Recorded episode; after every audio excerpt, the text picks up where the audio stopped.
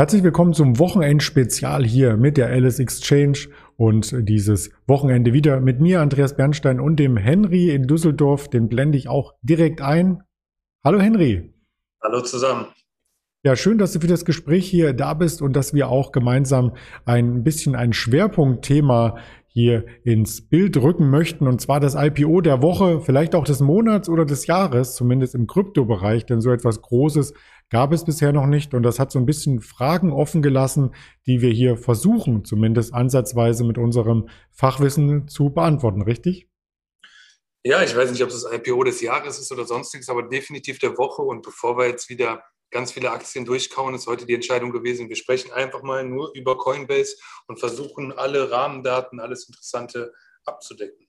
Das klingt gut, aber zuvor schauen wir nochmal auf die Gesamtmärkte und dazu habe ich ein paar Folien auch vorbereitet. Ich gebe erst einmal die Präsentation hier frei mit wenigen Klicks und dann könnte das auch ähm, für den Henry sichtbar sein und auch für alle, die uns hier ähm, zuschauen im Livestream hier bei Twitch oder auch im Nachgang bei YouTube zum Beispiel, um nur einen der Kanäle zu nennen. Und äh, da sind wir on point, also Punkt 15 Uhr im Marktgespräch heute. Das heißt, die Kurse beziehen sich alle auf die aktuelle Kurs ähm, Zeit. Wir haben noch nicht die Schlusskurse vom Freitag hier einbauen können. Das Ganze ist aufgezeichnet und wird dann entsprechend auf anderen Kanälen etwas zeitversetzt ausgestrahlt. Aber man kann schon jetzt sagen, dass die Indizes mehrheitlich grün waren in dieser Woche. Also wenn jetzt nichts mehr beim Uni Michigan Verbrauchervertrauen 16 Uhr in den USA dazwischen kommt, ganz salopp formuliert, dürfte es auch so bleiben. Ganz vorne ist der russische Index zu finden, der Kospi war ganz vorne zu finden, Österreich, ATX und dann erst im Nachgang die US-Indizes, die übrigens neue Rekorde zeigten. Dazu kommen wir gleich noch einmal. Der DAX hat es nun auch geschafft, zum Freitag aus seiner Seitwärtsrange ein bisschen auszubrechen und die anderen Märkte dann mit leichten Plus, ähm, man kann schon fast sagen, nachziehen zu lassen und den DAX-Rekord, den haben wir hier im Bild. Nach Ostern ist über zwei Wochen, fast zwei Wochen, nichts passiert und nun der Ausbruch. Hat man das quasi schon riechen können? Was sagst du? Ja, ich glaube, es stand einfach im Raum, dass es noch nicht die Zeit ist für eine Korrektur. Wir haben in der letzten Zeit darüber gesprochen, der DAX, der läuft wie am Schnürchen. Seit März sehen wir hier den von dir eingezeigten Aufwärtstrend. Und eigentlich, was jetzt folgen muss, stringent, werden die 16.000. Ich rufe sie jetzt nicht aus, das ist keine Prognose. Aber aktuell gibt es einfach wenig, was den Markt nach unten zieht. Es, jede Nachricht wird irgendwie positiv interpretiert. Und das sehen wir hier im DAX. Also die Value-Titel, die sich darin befinden, die sind wieder on vogue. Selbst bei der Rotation raus aus Value, rein in Tech, haben wir gesehen, dass der DAX sehr stabil geblieben ist. Und äh, ich finde es ein gutes Zeichen hier. Also viele Titel im DAX sind einfach da und die profitieren von der aktuellen Situation. Gutes Vorzeichen. Ja, und diese Vorzeichen, die waren nicht nur im DAX zu sehen, sondern die hatten wir natürlich auch in anderen Indizes. Und wenn man hier neben dem DAX noch einmal über den Teich schaut, nach Amerika, so gab es ja schon im Vorfeld dieser DAX-Rekorde, Rekorde in Amerika. Der Dow Jones hat neue Rekorde gezeigt. Gestern das erste Mal über der 34.000 Punkte Marke. Und auch der Nasdaq hat sein zwischenzeitliches Korrekturtief hier wieder verlassen, hat mit einigen Schwergewichten hier wieder ordentlich Gas gegeben und ist über der runden Marke von 14.000 Punkten gewesen. Also insgesamt kann man sagen, ist alles wieder in Butter, oder? Der Nasdaq war halt so ein bisschen gebeutelt. Das war eigentlich der einzige Index, der ähm, wirklich eine Korrektur ein bisschen durchgemacht hat, kurzfristig begründet, natürlich durch die ansteigenden Anleiherenditen. Ähm, generell ist aber zu sagen, es ist wirklich, also der DAX läuft mit dem Dow Jones, mit dem SP aktuell wirklich im Gleichschritt. Da ist keine, kein Spread dazwischen, was nach oben steigen, also was, was steigen kann, das steigt aktuell. Im Nasdaq haben wir darüber gesprochen, da haben wir ja Unternehmen wie Teledoc oder ähnliches in den letzten Wochen vorgestellt. Da gab es die ein oder andere Kaufgelegenheit. Da wurde ja auch mit Casey Woods und Ark Invest ähm, wurden da ein paar Werte genannt, wo wirklich gerade Korrekturen am Laufen waren. Aber es scheint jetzt so, als wäre das wirklich beendet und äh, ja, es steigt wieder alles. Also von daher, aktuell ist ganz klarer Risk-On-Modus und die Leute gehen in Risiko rein. Die, die Chancen sind einfach da am größten und deswegen ist dann auch der Nasdaq der, Index, der in den letzten anderthalb Wochen dann auch am besten gelaufen ist von den drei Indizes. Wenn man sich hier auf der anderen Seite die Anleihen anschaut, das war so ein bisschen auch ein Störfeuer mal zwischenzeitlich auf dem Aktienmarkt bei den Kursen. Dann hat auch hier der Anleihepreis wieder korrigiert. Nach unten gestern ging es mit den US-10-jährigen Anleihen etwas stärker nach unten. Der Goldpreis ging nach oben. Wie passt denn das insgesamt zusammen? Ähm, Thema, das wir schon häufiger äh, hatten, die Realrenditen. Also im Prinzip ist es ja ganz einfach. Die Anleiherenditen sinken. Das heißt, die USA in dem Fall für ihre Zehnjährige müssen weniger Zins bieten, um sich zu refinanzieren. Ähm, das ist immer positiv für den Goldpreis und positiv für den Aktienmarkt. Und das sehen wir hier auch. Ich finde es ganz interessant, dass die Anleiherenditen haben korrigiert und wir haben direkt gesehen, der Aktienmarkt ist angestiegen, wir sind gestiegen. Und obwohl jetzt overnight die Anleiherenditen auch wieder ein Schnaps fester sind, ähm, macht das dem Aktienmarkt eigentlich keinen Abbruch. Also wir haben, wie gesagt, wir nehmen hier um 15 Uhr auf, wir haben noch nicht gesehen, wie die Amerikaner reinkommen werden. Es könnte eine kleine Korrektur nochmal intraday stattfinden, aber ich glaube, die Marktteilnehmer rechnen jetzt damit, dass ähm, die Anleiherenditen vielleicht da wirklich dieses Doppeltop erreicht haben, was wir in der vorletzten Woche, glaube ich, war, jetzt angesprochen haben. Und damit kann man jetzt wieder mehr Risiko gehen. Und ich finde es auch spannend. Wir haben ja auch die Goldminen vorgestellt. Ich, ich, bin jetzt vergangenheitsbasiert, aber es passiert eigentlich alles so, wie wir es durchgesprochen haben. Ähm, die Chancen lagen ganz klar bei den Tech-Werten und bei den Goldminen oder bei den goldbasierten Unternehmen, die damit arbeiten. Und gerade die ziehen natürlich aktuell stark an, weil einfach da Korrektur ähm, äh, Aufholpotenzial war. Ja, und das Aufholpotenzial, das gab es auch bei kleinsten Korrekturen bereits am Kryptomarkt zu sehen. Und das ist auch etwas, wo wir schwerpunktmäßig heute darüber sprechen möchten. Das Thema der Woche ist der Kryptomarkt gewesen oder ist er noch immer? Und allen voran natürlich mit dem Rekord bei Bitcoin einhergegangen. Bitcoin hat ja hier zwischenzeitlich sogar über 64.000 US-Dollar notiert. Wenn man sich den langfristigen Chart anschaut, so ist das eine fulminante Rallye, vor allem in den letzten beiden Monaten noch einmal gewesen. Mehr als eine Kursverdopplung kann man hier im Chartbild sehen. Und jetzt aktuell kommt er auf das alte Rekordhoch zurück. Also momentan stehen wir wieder in der Nähe der 60.000, aber der Trend ist ja übergeordnet wohl intakt, oder? Ich mag deine Charts. Also ich mag die Chartlinien. Das funktioniert hier alles. Das sieht sauber aus und genauso läuft auch der Bitcoin. Also wie am Schnürchen seit Februar. Ich finde allerdings, ähm, es ist schon viel eingepreist. Also wir hatten wirklich viele positive Nachrichten. Einen Elon Musk, der mit Tesla da auf einmal in den Bitcoin reingeht und eine Kryptobörse Coinbase, auf die wir gleich zu sprechen kommen, die halt an die Börse geht. Das heißt, meines Erachtens ist das so ein selbstverstärkender Effekt. Der Bitcoin-Kurs steigt, man weiß, Coinbase kommt bald, man erwartet, okay, dann wird der Bitcoin weiter steigen. Und jetzt sieht man gerade, wir sind auf einem Plateau angekommen und jetzt ist meines Erachtens ein Zeitpunkt gekommen, an dem man sehen wird, in welche Richtung geht es in der nächsten Zeit weiter, weil jetzt, wie gesagt, alle Nachrichten abgefrühstückt sind. Coinbase ist an der Börse, die Leute können es handeln. Und ähm, ja, ich denke, deswegen ist das das richtige Thema für jetzt, weil gerade die nächsten Wochen werden sicherlich spannend in dem Bereich. Und da möchten wir auch ein Stück zeitlich zurückreisen, und zwar in die Anfänge von ähm, Coinbase. Das hat ja im Jahr 2012 bereits äh, begonnen mit der Gründung der Firma und dazu hast du auch ein paar Hintergrundinformationen, wie es dazu gekommen ist, dass das Unternehmen jetzt aktuell über 100 Milliarden Dollar wert ist. Hm. Man ist einfach gut. Man war einer der ersten am Markt. Man hat eine super App, die extrem leicht zu bedienen ist, für die Anleger zur Verfügung gestellt. Man war ein Pionier am Markt der, selbst der Name ist schnittig. Also mir hat das Produkt von Anfang an immer gefallen. Ich selber habe mir da allerdings keinen Account gemacht, weil es für mich äh, Alternativen wie Kraken oder Binance äh, oder die Bitcoin Group oder ähnliches mit bitcoin.de gab, wo man dann doch genauso einfach in den Markt kam. Das heißt, eigentlich ist Coinbase zwar der erste gewesen, aber sie waren austauschbar. Das heißt, sie haben sich einfach einen Wettbewerbsvorteil verschafft und den haben sie bis heute verteidigt. Und ja, so wird man einfach gut. Das heißt, man hat ein gutes Produkt, man hat immer weiter gearbeitet. Die Kooperationen von Coinbase sind, sind atemberaubend. Ich, ich finde es ganz klar stringent, dass man jetzt als erstes Unternehmen, äh, als erstes Krypto-Börsenunternehmen an die Börse geht und seine Aktien zum Handel stellt. Also es, es zeigt, wie man hier Pionier auf dem Bereich ist. Und das finde ich eine gute Strategie und die geht auf.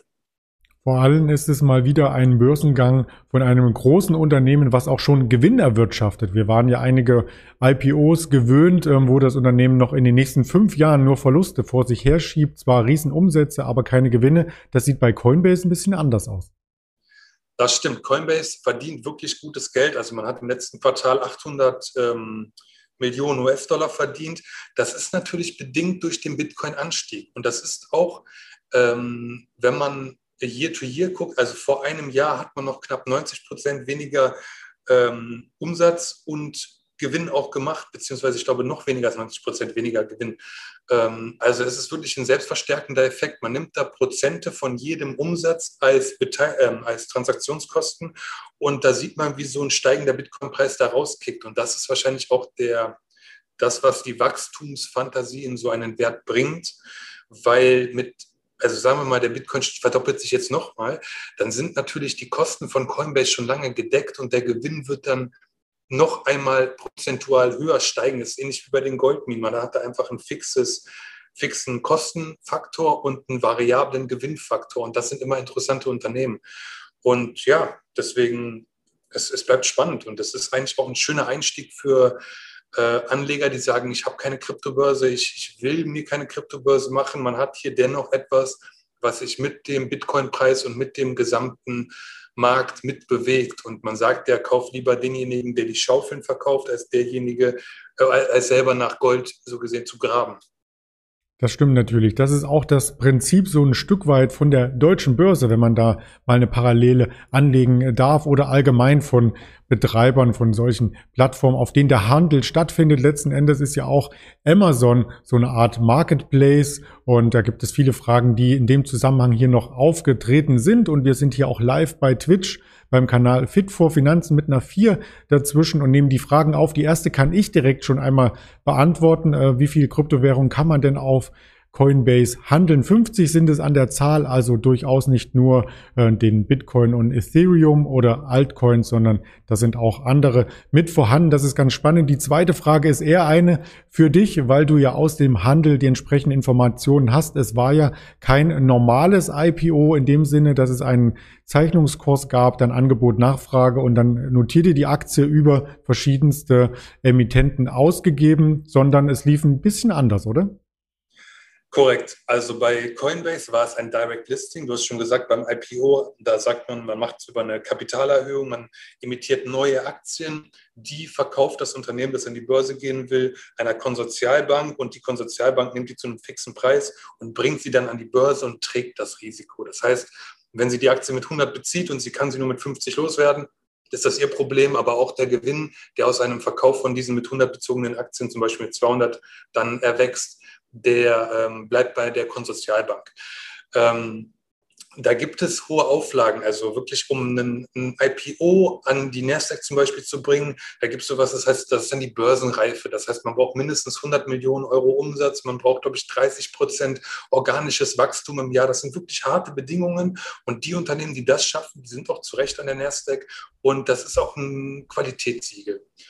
Bei Coinbase wie gesagt, es ist das Direct Listing. Das heißt, die Altaktionäre, sowas wie Gründer, Mitgründer, die Mitarbeiter, jeder, der mal äh, es irgendwie geschafft hat, da an Aktien zu kommen, bevor diese Aktien halt an der Börse handelbar waren, die haben jetzt die Möglichkeit, einfach zu sagen, wir machen keine Kapitalerhöhung, wir bringen dieses Unternehmen einfach an die Börse, ohne eine Bank, die dazwischen steht. Und wir sagen einfach, ab dem Tag sind unsere Aktien jetzt an der NYSE oder an der Nasdaq zum Beispiel handelbar und der Kurs, der sich dann ergibt, der wird nicht von irgendeiner Bank gestützt, der wird nicht äh, eingeschätzt. Man, man geht da einfach direkt an den Markt. Und da spart man sich natürlich eine Menge an Kosten, eine Menge an regulatorischen Dingen. Äh, wie gesagt, diese, diese Grundvoraussetzungen müssen da nicht erfüllt sein für ein IPO. Und das ist eben der Weg, den äh, Coinbase hier gewählt hat. Und den hat davor zum Beispiel schon äh, Spotify oder Slack gewählt. Es hat bisher immer geklappt. Also es gibt natürlich auch Unternehmen, bei denen das wirklich dann, wo man sich hart im Preis vertan hat, aber im Endeffekt kommt es aufs Gleiche raus. Die Aktien werden börslich handelbar, man spart sich Kosten. Es ist auch die Möglichkeit, höhere Gewinne für das Unternehmen oder für die, für die Altaktionäre selber zu machen, weil wir haben gesehen, Coinbase wurde geschätzt auf, ähm, oder die Range, die die Börse, die die Nasdaq festgelegt hat, lag bei 260 US-Dollar. Und im Hoch ist man, glaube ich, auf 420, 430 US-Dollar gelaufen. Da sagt natürlich dann vielleicht auch der ein oder andere Altaktionär, der, der dann vielleicht gar nicht verkaufen wollte, okay, für den Preis bin ich dann auch bereit, die Stücke abzugeben. Das heißt, man hat eigentlich, man lässt da den freien Markt agieren und da bin ich ja generell ein Fan von, wie du weißt. Und pendelt dann sich halt auf einem Niveau ein, bei dem man sagt, okay, das ist ein Preis, da kommen einfach die neuen Käufer und die Altaktionäre zusammen und da handeln wir jetzt. Und dass das IPO geklappt hat, das haben wir ja alle mitbekommen. Also du sagtest ja von der ersten äh, Preisindikation um die 250, 260 Dollar ging es bis in der Spitze auf mehr als 400 nach oben und das bringt dann eine Marktkapitalisierung mit sich bei dem Unternehmen, was oberhalb der 100 Milliarden Dollar Marke liegt. Und wenn man das so ein bisschen vergleicht, und da haben wir den DAX beispielsweise als Referenz genommen, aber man kann auch amerikanische Unternehmen hier anlegen, um mal so eine Vorstellung zu bekommen, wie wertvoll das Unternehmen ist. Und dann würde es sich im DAX nämlich hier einreihen auf Platz 4 zwischen der Siemens und der Allianz. Ja, also jeder weiß dass US-Unternehmen sind traditionell höher bewertet. Bei so einem IPO, da schwingt natürlich unheimlich viel Wachstumsfantasie bei. Das heißt, der Vergleich jetzt zu einem DAX-Titel, der ist unheimlich schwer. Vielleicht hätte man es damals mit Wirecard vergleichen können oder ähnliches. Die sind auch in den DAX gekommen und unheimlich gut gelaufen. Alles, was dahinter steht, jetzt mal außen vor, es war einfach ein Technologieunternehmen. Ich würde Coinbase in der in der Riege eigentlich eher vergleichen mit einem Unternehmen wie zum Beispiel der ICE, das ist die Intercontinental Exchange. Das ist der Betreiber von ganz vielen Börsen weltweit, vor allen Dingen auch in Amerika. Und wenn man die mal ansetzt, ich glaube, die sind 60 Milliarden wert. Coinbase steht jetzt bei fast 90 bis 100 Milliarden, also kommt auf an, wo wir, wo wir heute Abend stehen. Und ähm, wenn man dann den Gewinn noch einmal vergleicht, dann sieht man, dass Coinbase doch teurer oder höher bewertet wird aufgrund der höheren Wachstumsperspektiven als andere Unternehmen. Und daher rührt dann halt auch, dass ein Unternehmen an die Börse kommt und sich dann direkt in den, in den Big Five im DAX einordnen könnte, wenn es denn ein deutsches Unternehmen wäre. Aber es ist kein deutsches, ein amerikanisches und da fallen mir in dieser Riege eher Goldman Sachs und BlackRock ein. Ja, das ist natürlich ein Vergleich, der auch wieder, das sind Vermögensverwalter oder große Banken. Ähm, wo natürlich viel mehr Regulatorik dahinter steht, wo ein ganz anderes Geschäftsmodell ist. Also ich würde es wirklich eher mit einem Technologieunternehmen vergleichen, weil natürlich ganz viele Zukunftsvisionen ohne Kryptowährung ja heutzutage gar nicht mehr funktionieren. Und Coinbase ist einfach der, der große, die große Scheunen, das große Scheunentor, sage ich mal, durch das alle Investoren reinströmen können in die Kryptowährung. Ganz einfach, es wird sicher verwahrt und ähm, alles, was da kommt, ob NFTs, ob, äh, ob, e-, egal in welche Richtung wir jetzt denken, im Prinzip ist das Einfallstor halt Coinbase und daher die höheren Wachstumsaussichten und auch die höhere Bewertung. Ob das jetzt gerechtfertigt ist, ich meine, ich mein, der Markt pendelt sich da ein. Wir sehen, wir gehen hoch mal, mal 20, 30 US-Dollar aber im Großen und Ganzen scheint diese Bewertung doch nicht so falsch zu sein. Sonst würde doch auch zum Beispiel ein Großinvestor in Amerika nicht da rein investieren. Und wir sehen, dass hier viele institutionelle und auch, äh, auch wie der Casey Woods gesagt mit ARK, da doch große, wirklich sehr große Aktienpakete gekauft haben. Vielleicht, weil auch die Alternativen fehlen. Es ist ja die erste Krypto-Börse, die an einer Börse notiert. Ähm, schwieriger Satz. Ähm, wir haben zu diesem Bewertungsvergleich auch einen schönen Artikel gefunden auf Cointelegraph und äh, der lautet, ist denn die Bewertung nebensächlich? Und da wird das verglichen mit dem Netscape der Kryptobranche. Also der Herr Novogratz sieht das Coinbase IPO als Wendepunkt und noch längst nicht am Ende der Bewertung. Ja, der Vergleich mit Netscape ist jetzt ein bisschen, der hinkt meines Erachtens, weil das war ein Unternehmen, das hat damals einen, einen Browser angeboten, war dann in Konkurrenz mit Microsoft und wie viel Geld verdient man wirklich mit einem Browser ohne dahinterliegendes Geschäftsmodell und äh, deswegen, also Coinbase ist ja de facto ein Unternehmen, das Geld verdient, was ein Pionier ist in dem Bereich, dem man schwer den Rang ablaufen kann. Und klar, es gibt andere Kryptobörsen, aber ich glaube eher, dass die nachziehen werden und den gleichen Weg gehen. Wir haben zum Beispiel gehört, dass ähm, bei Kraken gibt es Gespräche, das ist auch eine der Top 5 Börsen, dass man da auch im nächsten Jahr an die Börse gehen will. Und ähm, der Vergleich hinkt, aber ich glaube, dass dieser Gedanke des Wendepunkts, den habe ich ja eingangs schon erwähnt. Wir haben ja gesehen, Bitcoin ist gut gelaufen, weil Coinbase kommt und wegen anderen Gründen. Coinbase läuft gut, weil der Bitcoin steht zu hoch. Aber was kommt als nächstes? Wir brauchen im Prinzip wieder einen Trigger, der sagt, okay, wir haben jetzt eine Bewertung im Kryptomarkt, die ist schon sehr hoch, exorbitant im Vergleich zu dem vergangenen. Ähm, warum laufen wir weiter? Wollen wir nicht mal sagen, okay, lass uns doch erstmal jetzt atmen und vielleicht eine Korrektur machen und ähnliches, dass mal gucken, was der freie Markt denn überhaupt mit diesen ganzen Bitcoins anfangen will und ob diese ganzen Geschäftsmodelle funktionieren. Deswegen glaube ich, ja, natürlich kann die Bewertung von äh, Coinbase weiter steigen, aber ich glaube auch, dass es ein sehr guter Zeitpunkt war, jetzt an die Börse zu gehen, dadurch, dass wir das Alltime haben im Bitcoin, ähm, ein super euphorisches Sentiment. In den USA habe ich gelesen, sind 60, 16 Prozent ähm, bereits im Kryptomarkt oder in ähnlichen Unternehmen äh, investiert. In meinem Freundeskreis höre ich immer öfter das Wort Bitcoin und wie kann ich da rein, welches Unternehmen? Und jeder hat auf einmal eine Meinung, weiß gar nicht so richtig, was dahinter steht oder weiß es vielleicht und ist schon investiert. Das heißt, wer soll als nächstes kommen? Und meistens ist es so, dass solche solche Gruppen dann eher in Schüben kommen. Und jetzt haben wir die erste Gruppe abgefrühstückt. Jetzt kommen vielleicht das nächste noch die Skeptiker, die hinterherlaufen. Aber dann muss erstmal wieder ein neues Kundensegment, eine neue Marktnische erschlossen werden, um dann da weiteres Potenzial freizusetzen. Das wäre so meine Meinung zu dieser Aussage.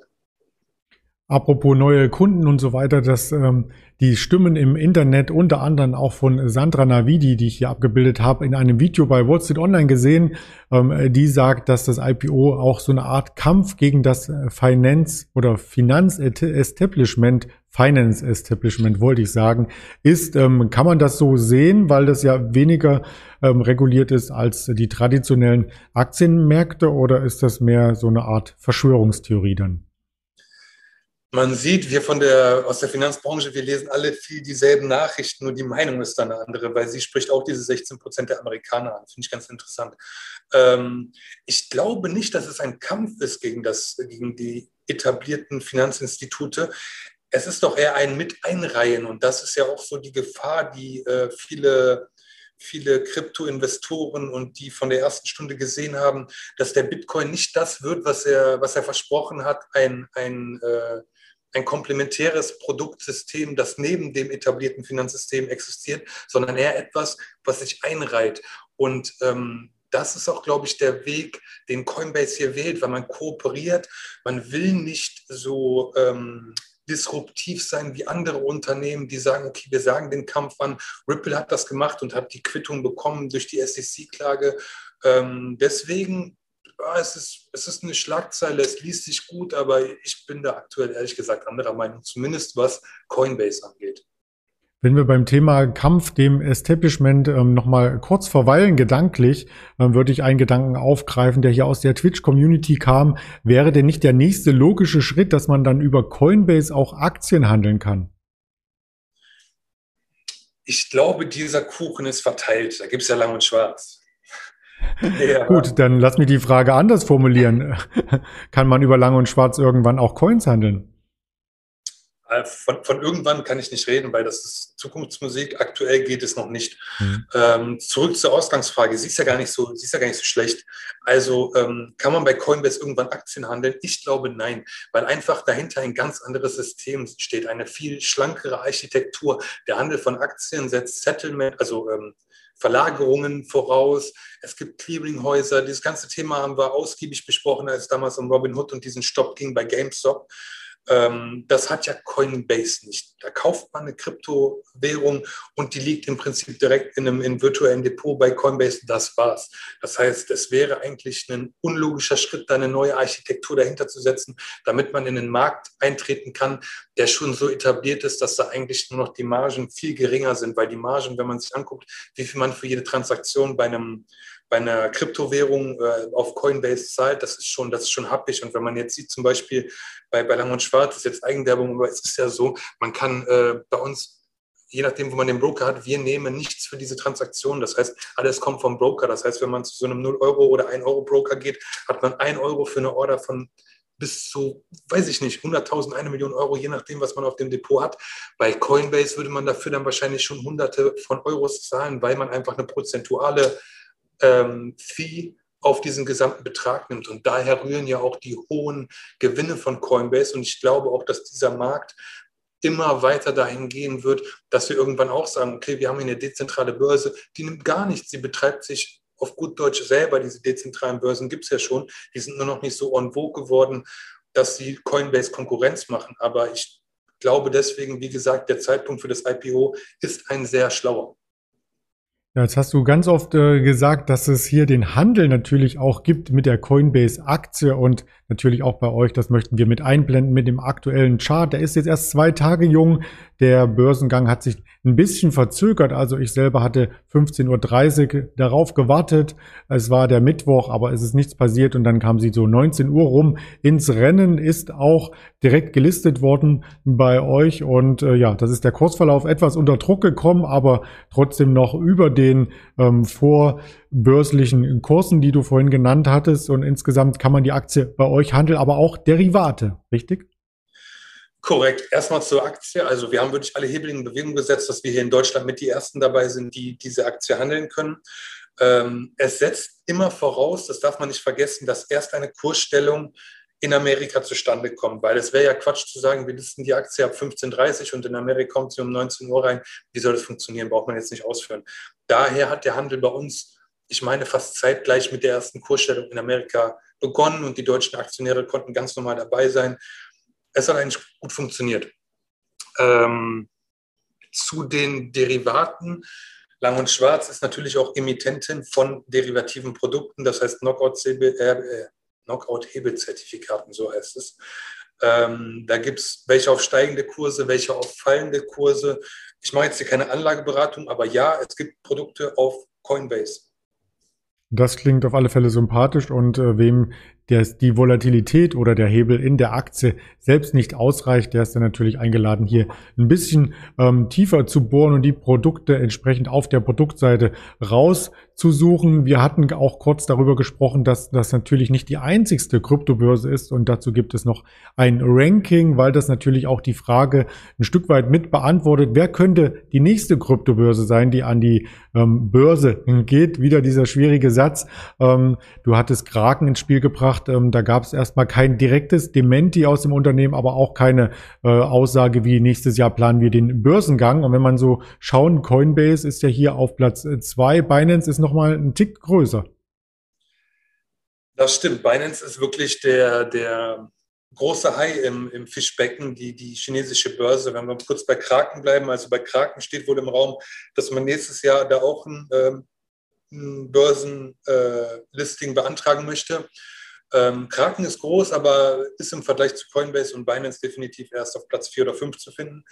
Ähm, ich finde, der Gedanke, dass jetzt zum Beispiel Coinbase und Kraken und auch ähnliche ihre Absichten bekundet haben oder schon an der Börse sind, äh, Absichten bekundet haben, in die Börse zu gehen, spricht dafür, dass die Gründer und Mitgründer da jetzt auch endlich den Lohn für ihre harte Arbeit ein cashen wollen und deswegen erfolgen hier die Listings.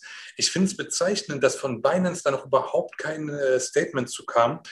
Das spricht auch so ein bisschen dafür, dass man hier doch ein anderes, ähm, eine andere Zielsetzung verfolgt. Meines Erachtens ist Binance auch viel komplexer, man hat viel mehr Möglichkeiten. Es ist Binance finde ich noch einen Tick innovativer. Ich bin selbst da, der Kunde und ich sehe da immer Funktionen, wo ich noch nicht mal weiß, was genau ist das jetzt und mich da erst reinlesen muss, was die Börse da jetzt ermöglicht. Über P2P-Kredite und ähnliches, das ist ja schon fast ein alter Hut. Ähm, das heißt, ich finde es spannend, dass Coinbase an die Börse geht. Die Gründer sagen, okay, ich möchte jetzt Geld machen und Binance noch sagt, nein, für uns ist da noch gar nicht der Zeitpunkt gekommen. Wir wollen erstmal noch disruptiv bleiben. Wir wollen erstmal noch autark bleiben und dann noch keine Mitbestimmung an Aktionäre oder ähnliches abtreten. Wir brauchen auch noch kein Cash und wir sehen offensichtlich noch viel mehr Wachstumspotenzial, bevor wir dann selber an die Börse gehen. Wobei ich mir natürlich auch vorstellen kann, dass es für eine Kryptobörse aus China dann vermutlich auch wieder nur die Wahl gibt, Listing in Amerika oder in Hongkong oder in Festland China halt. Und das sind natürlich aktuell gerade die Gesprächsthemen, die da bei vielen chinesischen Unternehmen für Sorge, ähm, äh, für, für Sorgen sorgen, dass man in Amerika an die Börse geht und dann vielleicht da eine Sperre, eine Handelssperre bekommt aufgrund des Kriegs, also aufgrund des ähm, ja, des, des politischen Hin und Hers zwischen Amerika und China. Es gibt keinen Krieg da, das wäre die falsche Formulierung. Und auch für eine Kryptobörse in China an die Börse zu gehen, könnte ja auch etwas schwierig sein in der aktuellen Phase, weil man nicht genau weiß, wie steht die chinesische Regierung zu Kryptowährungen. Da gab es noch nie ein wirkliches klares Statement zu. Was sind denn so die nächsten IPOs, die es hier bei uns und damit auch bei euch zu handeln ähm, in Erwägung gezogen werden oder auch in der Pipeline stehen? Weißt du das auswendig zufällig? Ja, ich habe jetzt so ein paar im Kopf, aber das ist immer bei IPOs relativ schwierig, weil ich meine, schaut euch Pinterest an. Da hat mhm. auch jeder davon, ist jeder davon ausgegangen, dass dieses Unternehmen wo nach Deutschland kommt. Im Endeffekt hat es dann, es liegt am Unternehmen, dass, dass dann da nicht alle regulatorischen Vorschriften erfüllt werden. Daher ist das doof, wenn wir jetzt über irgendwas reden und dann kommt das nachher nicht. Ich glaube, da tue ich keinen Gefallen. Aber, aber wenn was kommt, dann werden wir es zeitnah äh, wahrscheinlich in einem Video ankündigen, wenn es so spannend ist wie Coinbase oder ähnlich spannend. Ich meine, es gab noch N-Financial, da haben wir eigentlich gedacht, die kommen ja im Dezember, das wird ja abgesagt. Also bei solchen IPOs, da seid ihr bei uns immer richtig, da, da beraten, äh, da kündigen wir sowas auch dann meistens wirklich in den Videos an, dass wir es dann planen einzuführen. Ja, das stimmt.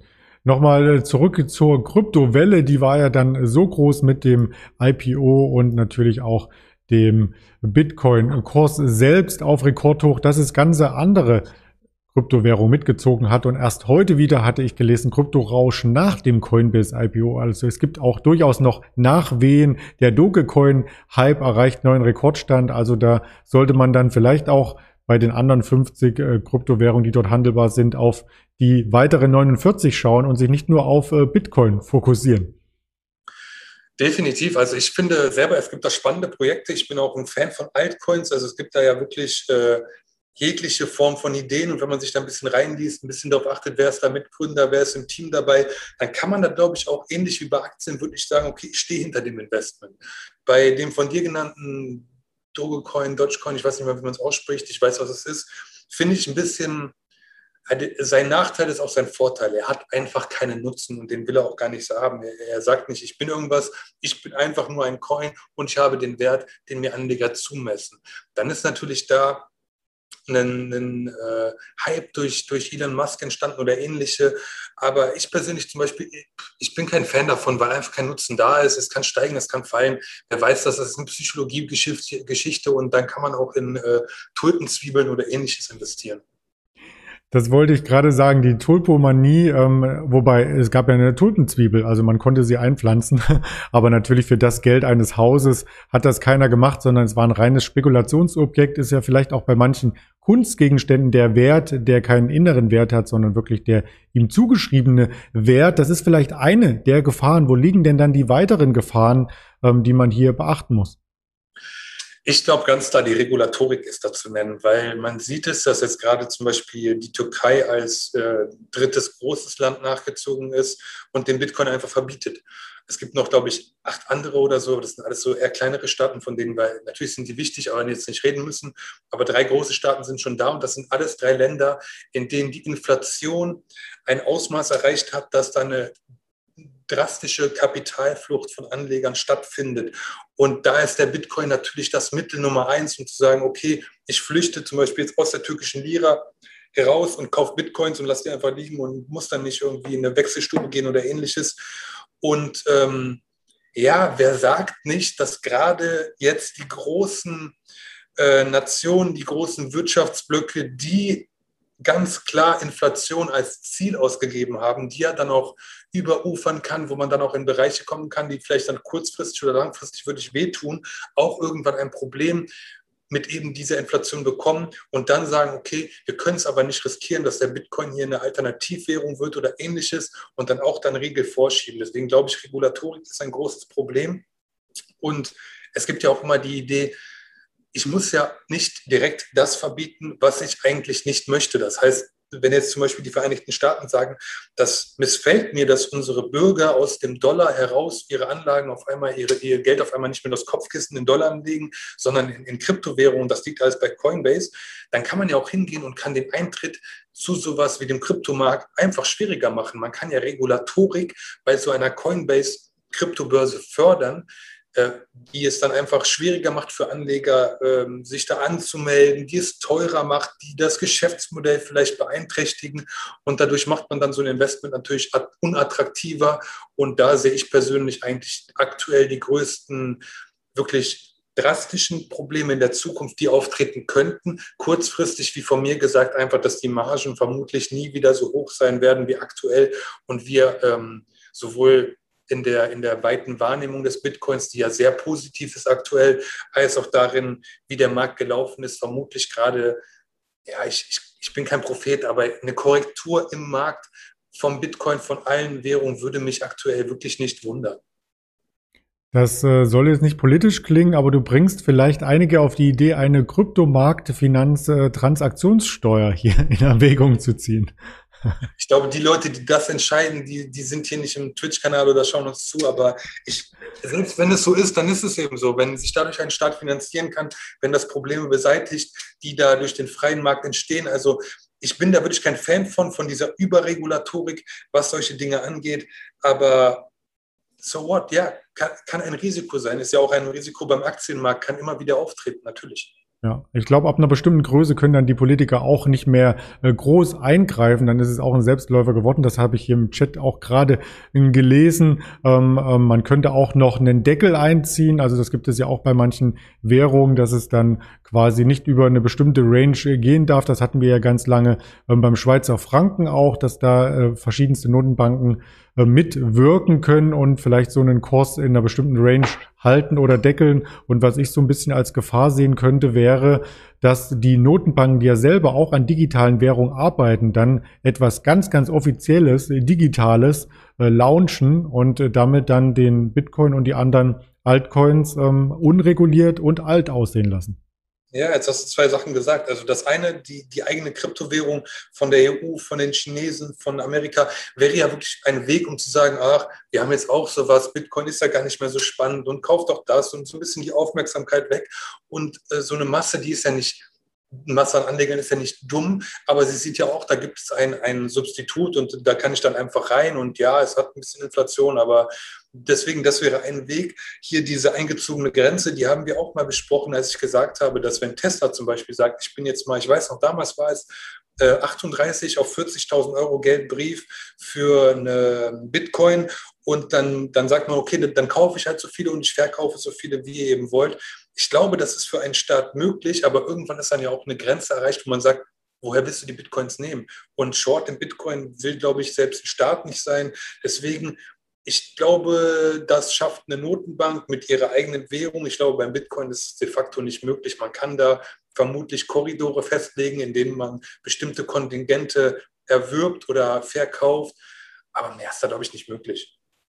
Die nächste Gefahr, und äh, das ist etwas, was auch aus der Community kommt, ist natürlich, dass so etwas Virtuelles auch schnell, oder was heißt schnell, es kann gehackt werden. Also es ist ja gerade im Bitcoin mit verankert oder in den Kryptoprotokollen, dass man nicht nachvollziehen kann direkt, wer an wen wie überweist. Und genau da ist dann auch ein Schwachpunkt verankert. Also wenn man diesen Schlüssel einmal geknackt hat oder wenn man den eigenen Schlüssel, den Zugang verloren hat, ähm, dann sind ja auch die Bitcoins oder die anderen Coins weg. Ganz klar. Also wer seinen Schlüssel verliert, ganz ehrlich, der hat es nicht anders verdient, weil das ist so, als würde ich sagen, ich, ich spiele Roulette mit meinem Internetzugang und wenn ich ihn dann einmal verliere, dann kann ich nicht mehr rein. Das macht ja auch keiner. Es ist ja ein Investment. Deshalb, da sollte man schon schlau dahinter sein. Ähm, dieser Aspekt mit dem gehackt werden, ich finde, der ist sehr relevant, weil der ja nicht nur Privatinvestoren betrifft, sondern auch wirklich so eine Börse wie Coinbase und ähm, das ist, glaube ich, auch ein Nischenmarkt, den ich ganz klar als Profiteur dieser gesamten Kryptobewegung sehe, die Cybersecurity, weil, ähm, wie gesagt, eine Privatperson brauchst du was, du möchtest nicht, dass du sagst, ich habe mir eine Desktop-Wallet geholt oder bei alles außer einer Hard-Wallet schützt dich ja nicht vor, vor Hacks. Auf dem Handy ist es auch gefährlich. Und ähm, auch Coinbase wird da wirklich ich denke, hohe, hohe Millionenbeträge jährlich in die Cybersecurity stecken und dann da auch mit externen Unternehmen zusammenarbeiten. Deswegen ganz klar für mich ein Profiteur dieses gesamten Hypes. Da hast du schon fast vorgegriffen, Cybersecurity, das wollten wir auch noch mal kurz mit vorstellen. Das ist ein Thema und da gibt es äh, mehrere große Firmen, die nicht ganz so groß sind von der Marktkapitalisierung wie jetzt eben ähm, die Coinbase-Firma, aber durchaus äh, schon einen zweiten Blick wert sind. Checkpoint Software, Symantec, Palo Alto Networks, Fortinet und Proofpoint, um nur einige zu nennen und vielleicht von den Cybersecurities noch einmal einen Schritt zurück zu den anderen Anbietern, die solche Handelsplattformen wie Coinbase anbieten. Da gibt es doch in Deutschland auch einen Vertreter und zwar die Bitcoin Group. Was ist denn aus der geworden? Ja, ist natürlich auch ein Profiteur von diesem, von diesem IPO. Also man hat da schon gesehen, dass als klar wurde, dass Coinbase an die Börse geht, dass da die Umsätze gestiegen sind. Man ist jetzt nicht so, so äh, exorbitant gestiegen seit, seit Februar wie der Bitcoin. Man hat sogar eher ein bisschen korrigiert, wie man hier sieht. Aber mit dem IPO und äh, dem anziehenden Bitcoin auf All-Time High ist die Bitcoin Group natürlich auch super gelaufen. Also es ist der Betreiber von Bitcoin.de, wem das nichts sagt, der, der kann da mal hinschauen und das ist halt auch ein Handelsplatz, aber meines Erachtens auch ein Kandidat für Probleme, wenn die Margen dann in diesen Märkten wirklich kleiner werden durch mehr Konkurrenz, durch, durch vielleicht wirklich Finanzinstitute, die sagen, ich, ich gehe jetzt in diesen Markt und ich, ich, ich will da auch rein und mir egal, wie viel ich da am Anfang versenke, ich brauche da Marktanteile, damit mir dieser Markt nicht wegläuft noch ein äh, Kommentar oder vielleicht auch eine Frage, die damit verbunden ist, hier aus der Twitch-Community. Äh, die Abu Chaka Bitcoins wurden ja beschlagnahmt, also von der Abu Chaka Gang aus Berlin, die ja damals auch den Bushido unter Vertrag hatten. Du weißt, wen ich meine, oder zumindest hast du davon mal gehört. Und die haben laut den Medienberichten ein Bitcoin-Wallet beschlagnahmt, also die Justiz mit 1502 Bitcoins. Das hat umgerechnet einen Wert von 75 Millionen Euro. Was passiert denn damit? Wohltätige Zwecke oder was denkst du? Ja, ich hoffe es. Also meistens ist es ja so, dass die, ähm, die Städte, denen es dann in der Asservatenkammer zukommt, das dann versteigern und dann daraus dann halt irgendwelche Löcher in den Finanzen gestopft werden ich weiß es nicht, vielleicht, vielleicht muss man da ein bisschen was für Rechtsrisiken, die da, die da im Rahmen von den Problemen von Berlin vielleicht drauf zukommen, zurückhalten. Aber ich würde mir wünschen, dass es für, für wohltätige Zwecke genutzt wird, weil wofür sonst? Ja, Berlin braucht auch das Geld. Wenn ich das mal vom Länderfinanzausgleich noch richtig in Erinnerung habe, ist es ja kein, kein Geberland oder von den Bundesländern aus betrachtet. Ähm, wir brauchen alle Geld und wir fragen uns, wie weit diese Rallye noch gehen kann. Und eine dieser Fragen bezogen auf den DAX, um dann quasi thematisch auch dieses heutige Format zu schließen. Wir begannen mit dem DAX. Wir enden mit dem DAX. Gibt es eine Webinarempfehlung am Sonntag, also nicht verpassen. Diese Ausstrahlung hier wird am Samstag stattfinden, am Sonntagabend dann 19 Uhr mit André Stacke, dem ehemaligen Fondsmanager, werden wir klären, wie weit der DAX noch steigen kann. Und er hat keine bessere Voraussetzung ähm, gefunden, als hier das Allzeithoch einen Tag vor oder zwei Tage vor seinem Webinar auf der Kurstafel zu sehen. Das dürfte spannend bleiben. Den Anmeldelink gibt es hier unter dem Video. Und damit haben wir auch ja mehr als 30 Minuten ein spannendes Thema erörtert und dafür bedanke ich mich ganz recht herzlich bei dir, Henry. Immer gerne. Schönes Wochenende. Ein schönes Wochenende wünschen wir auch allen Zuschauern und wer das Ganze noch einmal nachvollziehen möchte, weil es so viele Informationen auf einen Schlag waren, der ist eingeladen hier auf Spotify, dieser Apple Podcast, YouTube, Twitter, ja, auf Instagram und Facebook. Jetzt haben wir alle zusammen das zu vollziehen. Da kommen bestimmt noch ein paar Kanäle hinzu und ich bin dann am Sonntag wieder für Sie damit André Stacke und am Montagmorgen zum Markt, zur Markteröffnung. Bis dahin alles Gute, bleiben Sie gesund, Ihr Andreas Bernstein. Thank you.